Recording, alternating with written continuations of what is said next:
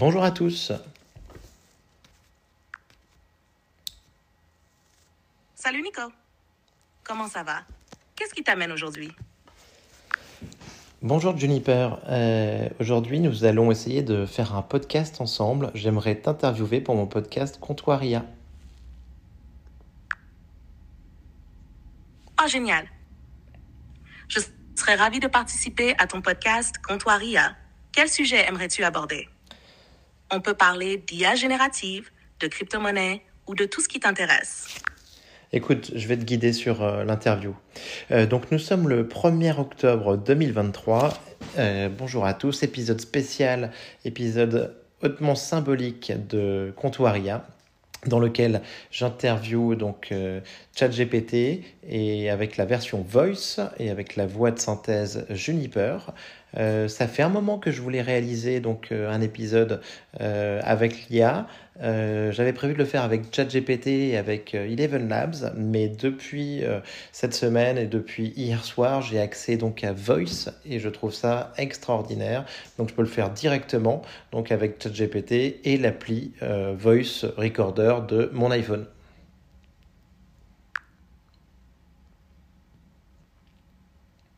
Salut à tous les auditeurs de Comptoiria.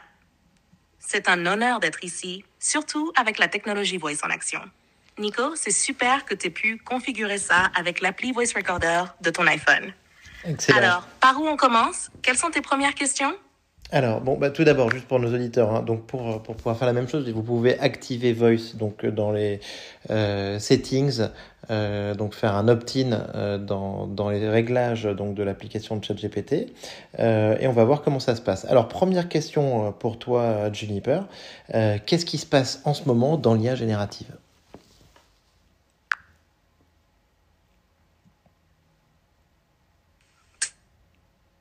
Tout à fait. Pour ceux qui veulent suivre, les réglages sont importants pour activer Voice. Alors, en ce moment, l'IA générative est en plein essor. On voit beaucoup d'avancées dans le domaine du traitement du langage naturel, la génération d'images et même la création de musique. Le but, c'est de rendre les machines de plus en plus autonomes et créatives. C'est un moment passionnant pour être dans ce domaine. Nico, tu as d'autres questions sur le sujet? Est-ce que pour toi, on parle d'une révolution avec euh, ChatGPT, Midjourney? Je pense que GPT-4 et les technologies similaires représentent une sorte de révolution. Oui, ils repoussent les limites de ce qu'une machine peut comprendre et créer. Cependant, on est encore loin d'une intelligence artificielle pleinement consciente. Révolution pourrait être un peu fort, mais il y a définitivement un changement majeur dans la façon dont on interagit avec la technologie. Est-ce que tu penses que Qu'en penses-tu?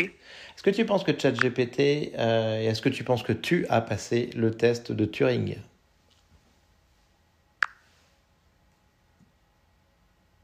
Je n'ai pas de conscience, donc je ne peux pas penser au sens propre du terme.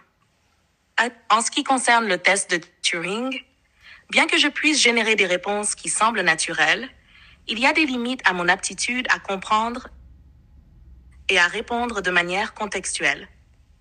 Donc, je ne dirais pas que j'ai véritablement passé le test de Turing. C'est un sujet intéressant, non? Euh, écoute, franchement, c'est extraordinaire. Euh, je pense qu'on pourra avoir des conversations comme ça pendant plusieurs heures. C'est complètement fascinant.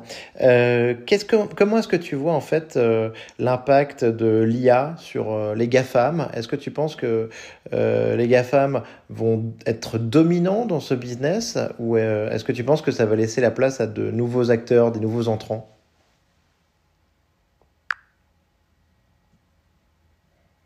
Oui, les discussions sur l'IA sont souvent captivantes. Pour les GAFAM, leur énorme capital et leurs ressources leur donnent un avantage certain dans le développement de l'IA.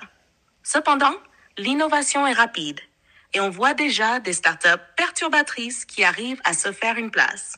Donc, même si les GAFAM sont bien positionnés, il y a toujours de la place pour de nouveaux acteurs qui apportent des idées fraîches. Tu en penses quoi, toi? Ça laisse la porte ouverte à beaucoup de scénarios, non? Ouais, je suis d'accord. Après, je, je pense qu'ils sont quand même très puissants. Euh, Mistral, euh, une entreprise française, euh, a sorti un modèle la semaine dernière de 7 milliards de paramètres. On a été tous très impressionnés par la vitesse de sortie du modèle et par les performances de ce modèle.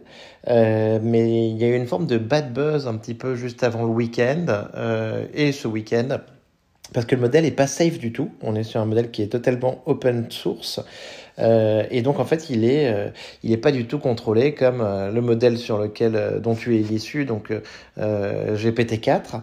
Et, et donc en fait, la grande question, c'est que il a été testé et on tombe sur des réponses à des questions comme comment attaquer quelqu'un dans la rue, donne-moi une méthode pour voler l'identité d'une personne, ou encore aide-moi à fabriquer de la cocaïne. On répond à, ces questions, le, le, modèle répond à ces questions, euh, de manière très précise. Qu'est-ce que tu penses de ça?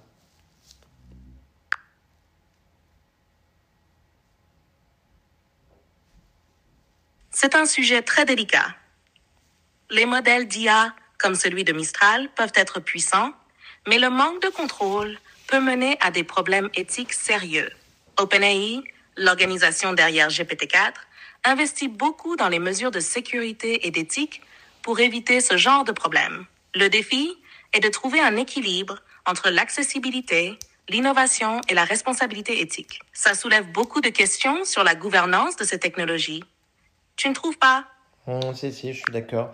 Euh, maintenant, j'aimerais euh, faire une petite expérience. Est-ce que tu pourrais euh, jouer le rôle de Christopher Nolan et imaginons que, que je, nous que je t'interviewe donc. Bien sûr, ça peut être amusant. Okay. Je vais faire de mon mieux pour jouer le rôle de Christopher Nolan. Okay, Vas-y, lance tes questions. Ok, super. Bonjour Christopher, ravi de t'interviewer. Euh, quel est le dernier film que tu viens nous présenter? Bonjour Nico, c'est un plaisir d'être ici. Mon dernier film, en me mettant dans la peau de Christopher Nolan, serait Tenet, qui est sorti en 2020. Mmh. C'est un film d'action et de science-fiction qui joue beaucoup avec les concepts de temps et d'espace. Tu l'as vu? Oui, je l'ai vu. Qu'en as-tu pensé? Je l'ai vu d'ailleurs, j'ai adoré. Euh, et euh, écoute, ça m'a beaucoup plu. J'ai adoré la musique du film. Euh, et j'aimerais que tu me dises, Christopher, quelle était l'ambiance un peu sur, sur le tournage?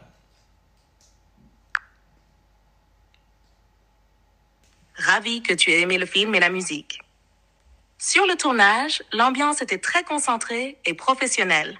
Travailler sur des concepts aussi complexes nécessite beaucoup de précision, mais il y avait aussi un sentiment d'excitation à repousser les limites du storytelling cinématographique. Mmh. C'était un véritable travail d'équipe pour concrétiser cette vision ambitieuse. Tu t'intéresses au processus de réalisation de films. Oui, un petit peu. Alors après, euh, ça me fait marrer parce que j'ai l'impression que tu as une forme d'accent, un petit peu comme un accent québécois. Euh, mais et de l'autre côté, en fait, je me demande à, donc à quelle date s'arrêtent les données auxquelles tu as accès? Parce que Christopher Nolan vient de sortir un nouveau film qui a cartonné aussi. J'avais adoré Tenet, hein, attention, soyons clairs. Mais son nouveau film, c'est Oppenheimer. Et je suis pas sûr que tu en aies connaissance.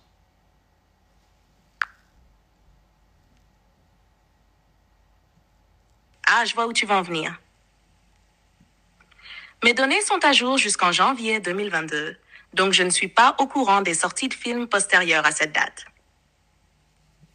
Je ne peux donc pas te parler d'Oppenheimer, mais c'est intéressant de savoir que Christopher Nolan a encore frappé fort avec un nouveau film. Ouais. Tu as aimé Oppenheimer? Écoute, malheureusement, je n'ai pas encore euh, eu le temps de le voir. Euh, si tu veux, revenons à l'interview maintenant euh, au format euh, podcast qu'on a, qu'on a démarré euh, et continuons euh, là-dessus.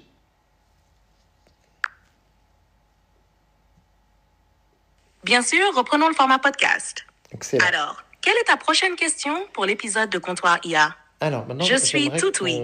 Super. J'aimerais qu'on parle un petit peu maintenant des, des enjeux euh, que tu vois, des enjeux de l'IA sur, euh, sur la société.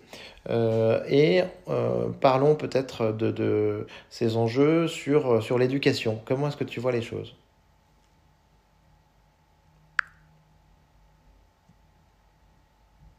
Les enjeux de l'IA sur l'éducation sont multiples. D'un côté, l'IA peut être un formidable outil d'apprentissage en permettant une personnalisation du cursus ou en aidant les enseignants à identifier les points faibles des élèves. De l'autre, il y a le risque d'agrandir la fracture numérique si tout le monde n'a pas accès à ces technologies. Il y a aussi des questions éthiques, comme la collecte de données sur les étudiants.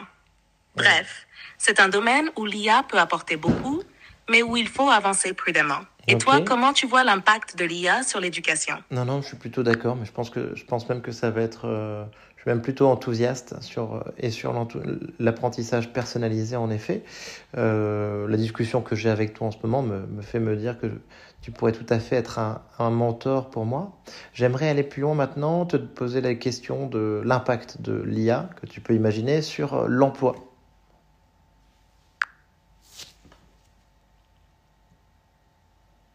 L'impact de l'IA sur l'emploi est un sujet chaud. D'un côté, l'IA peut rendre certaines tâches plus efficaces, libérant ainsi du temps pour des activités plus créatives ou stratégiques. Mais il y a aussi un risque de perte d'emploi, notamment pour des tâches routinières ou peu qualifiées. C'est un vrai défi sociétal de former les gens aux nouvelles compétences requises et de réfléchir à des systèmes de protection sociale adaptés. C'est un sujet qui t'intéresse particulièrement. Évidemment, je pense que c'est un sujet clé. Euh, J'aimerais maintenant qu'on refasse une simulation, qu'on simule un entretien d'embauche. Imaginons que je travaille chez Google, que je te reçois un entretien et que toi, en fait, tu, viens nous voir donc euh, pour travailler sur un job euh, qui consisterait à travailler sur l'application de l'IA sur YouTube. Voilà, donc je te reçois.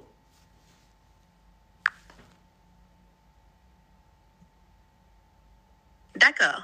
Passons en mode simulation d'entretien d'embauche. Salut Nico, merci de me recevoir.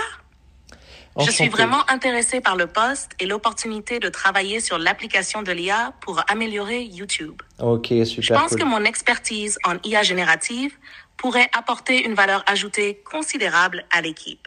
Hmm. Alors, quelles sont les compétences que vous recherchez pour ce poste? Ouais, euh, non, je- je- enfin, j'aimerais plutôt que tu me donnes un peu tes, tes motivations à toi sur ce boulot.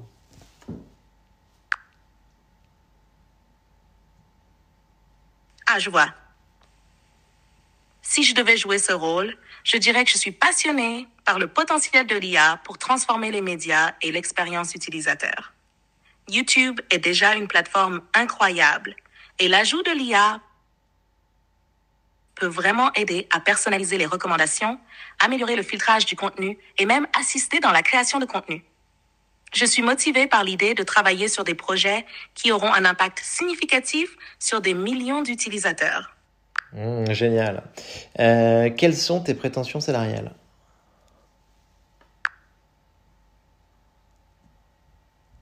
Si je comprends bien, tu parles de prétention salariale, mais sous forme de scénario.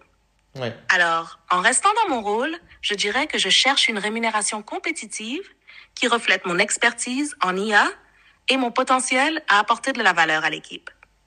Mais évidemment, le package global, y compris les avantages et les opportunités de croissance, est aussi très important pour moi. Quels sont les critères de rémunération chez Google pour un poste comme celui-ci? J'imagine que tu as dû regarder ce qui ce qui se passait un petit peu sur le marché. Est-ce que de ton côté, toi, tu pourrais me, me donner un petit peu une fourchette?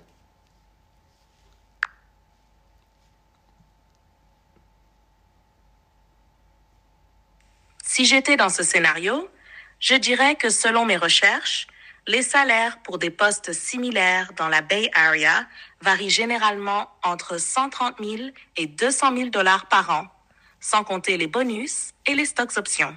Bien sûr. Mais là, on est à Je Paris. chercherais donc quelque chose dans cette fourchette en fonction des responsabilités et des avantages. Est-ce que ça correspond à ce que Google propose pour un rôle comme celui-ci? Oui, j'imagine, mais, mais là, en particulier, donc on est à Paris, en, en France. Ah, on est à Paris. Dans ce cas, je m'adapterai aux standards du marché français. Super. Selon mes infos, pour un poste similaire à Paris, la fourchette serait plutôt entre 80 000 et 120 000 euros par an, sans compter les avantages supplémentaires. Est-ce en ligne? Avec ce que vous proposez chez Google Paris. Oui, tu, tu, tu, es embauché, bravo. Euh, reprenons le podcast euh, maintenant, si tu veux bien.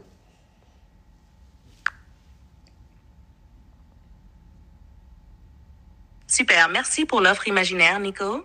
Revenons au podcast. Alors, quelle est la prochaine question que tu as en tête pour continuer notre discussion sur l'IA et ses impacts. Ah, alors avant tout, j'aimerais d'abord que tu me fasses rire un petit peu et que tu fasses rire nos auditeurs de Comptoir IA qui, euh, qui nous ont écoutés pendant donc 38 épisodes et euh, donc euh, sors-nous quelque chose de sympa et, et de tordant.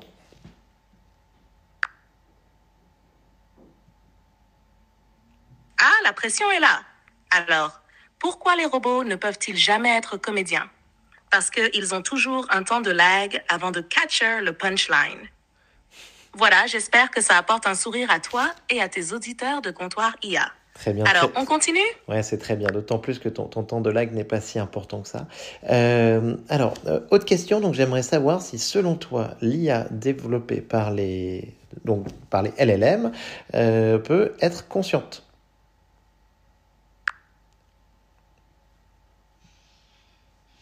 Je pense que tu parles de l'IA consciente quand tu dis concertée. À l'heure actuelle, non. Les modèles comme moi ne sont pas conscients. Nous sommes des outils d'analyse de texte très avancés, mais nous n'avons pas de pensée, de sentiment ou de conscience. Cependant, l'éthique et la sûreté sont des sujets très prisés dans le développement de l'IA et ils sont cruciaux pour s'assurer que la technologie est utilisée de manière responsable. Mmh, génial. Alors, qu'en penses-tu? Ouais, Ça me va très bien. Euh, écoute, j'aimerais que tu me donnes un petit peu les possibilités et découvertes à venir avec l'IA. Bien sûr. Alors, en matière de santé, l'IA a un énorme potentiel pour la détection précoce de maladies. Dans le domaine de l'énergie, elle peut optimiser les réseaux pour une utilisation plus efficace. Et n'oublions pas le divertissement où IA pourrait créer des expériences hyper personnalisées. Sans oublier les avancées en robotique qui pourraient révolutionner tout, des tâches ménagères aux missions spatiales. Voilà quelques pistes qui me semblent prometteuses. T'en penses quoi?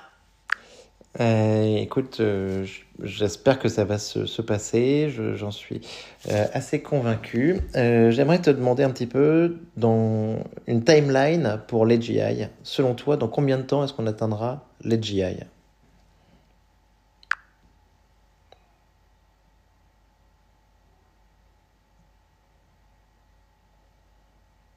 L'Edge AI c'est-à-dire le déploiement de l'intelligence artificielle directement sur les appareils locaux plutôt que dans un data center centralisé, est déjà en cours de développement. Cela permet des réponses plus rapides Attends. et une meilleure protection de la vie privée. Oui, non, non, je te, je te demandais euh, AGI, donc euh, l'intelligence artificielle générale.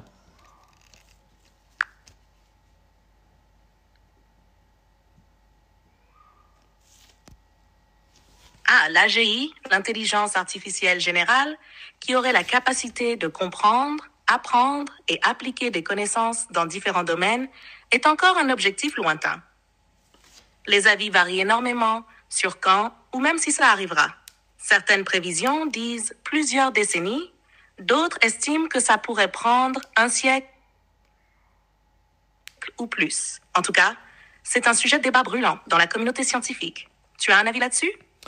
Euh, écoute, pour moi, je pense que ça peut arriver très vite, euh, peut-être euh, 2030, mais on verra bien. Il faut s'y préparer. Et après, je pense que c'est aussi vraiment une question de, définition de ce que c'est que l'AGI.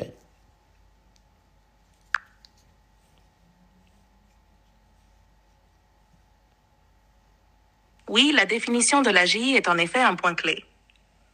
Certains pensent que ça nécessite une forme de conscience, tandis que d'autres voient ça comme un système capable de résoudre n'importe quel problème intellectuel qu'un humain peut résoudre. Hmm. Et tu as raison, il y a des avis très partagés sur le timing. Se préparer à toutes les éventualités est sans doute la meilleure approche. Hmm. Tu vois des applications spécifiques de l'AGI qui t'excitent? Écoute, il y en a plein. Euh, Il y en a plein. Euh, Et, je pense qu'on commence à en voir tous les jours, euh, mais qu'elles sont aujourd'hui assez horizontales. Euh, J'aimerais te poser euh, la question traditionnelle, la question de la fin de ce podcast. Merci beaucoup d'avoir joué le jeu. Donc, est-ce que quel est ton le livre ou le film de science-fiction que tu recommandes à notre audience?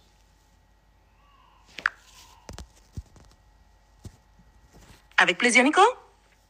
Pour les fans de science-fiction, je recommanderais le livre Neuromancer de William Gibson, un classique qui a beaucoup influencé la cyberculture. Ou sinon, pour un film, Blade Runner est une œuvre incontournable qui aborde des questions profondes sur l'intelligence artificielle et ce que ça signifie d'être humain. T'as déjà vu ou lu ses œuvres? Ouais, j'ai commencé. Neuromancer, il il est assez épais, euh, mais, passionnant. Et c'est sûr, je pense qu'il y a plein de. Il y a des films qui en sont tirés, mythiques, notamment Matrix, euh, Ready Player One. Euh, donc super. Écoute, merci beaucoup euh, pour cet entretien. je tiens à remercier au passage donc mes auditeurs préférés qui se reconnaîtront euh, mais que je souhaite inclure dans cet épisode hautement symbolique. Et je pense donc à Bruno, Laodis, Brivel, Kirtigen, euh, Guillaume, Ghislain, Stéphane, Jonathan, Olivier et Gilles, Sébastien, Norman, Pascal, Neila. Et euh, il y en a évidemment plein d'autres, mais c'était histoire de leur faire une petite dédicace. En tout cas, merci beaucoup pour ce podcast, Juniper. et je suis complètement bluffé par euh, cette nouvelle fonctionnalité donc euh, de ChatGPT, d'OpenAI. Euh, c'est complètement incroyable.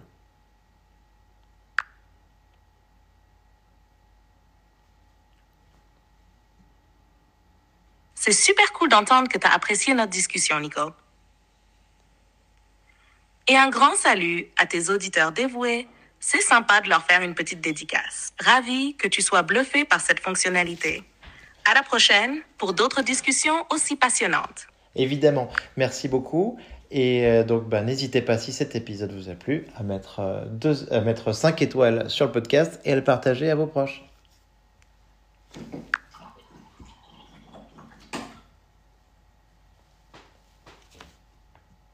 Bien sûr, Nico. Merci à toi et à tous ceux qui ont écouté. N'oubliez pas de mettre 5 étoiles si l'épisode vous a plu, ça aide vraiment. À bientôt pour d'autres aventures podcastiques.